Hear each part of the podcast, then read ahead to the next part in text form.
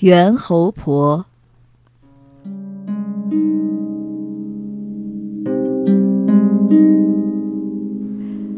在爱媛县的雨河地区，河童也被称作猿猴。如今的南屿和郡城边町，也就是今天日本的爱南町，从前只是一个小村子。那个时候。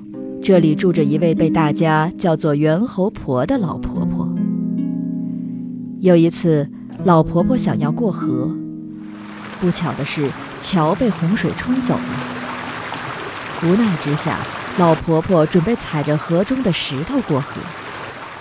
这时，河中忽然出现一个小孩，说：“婆婆，您能不能倒背着我过河呢？”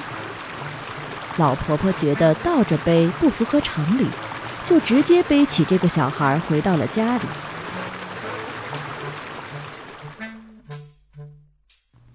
从那天晚上开始，老婆婆就一睡不醒，十分诡异。家人知道这是被猿猴附了身，就想用热水烫死猿猴。猿猴苦苦哀求，说今后绝不再做坏事。为了赔罪，他承诺每天会给这家人送来新鲜的鱼。于是，这家人就在门口挂上了一个钩形的鹿角，每天早上鹿角上都挂满了鱼。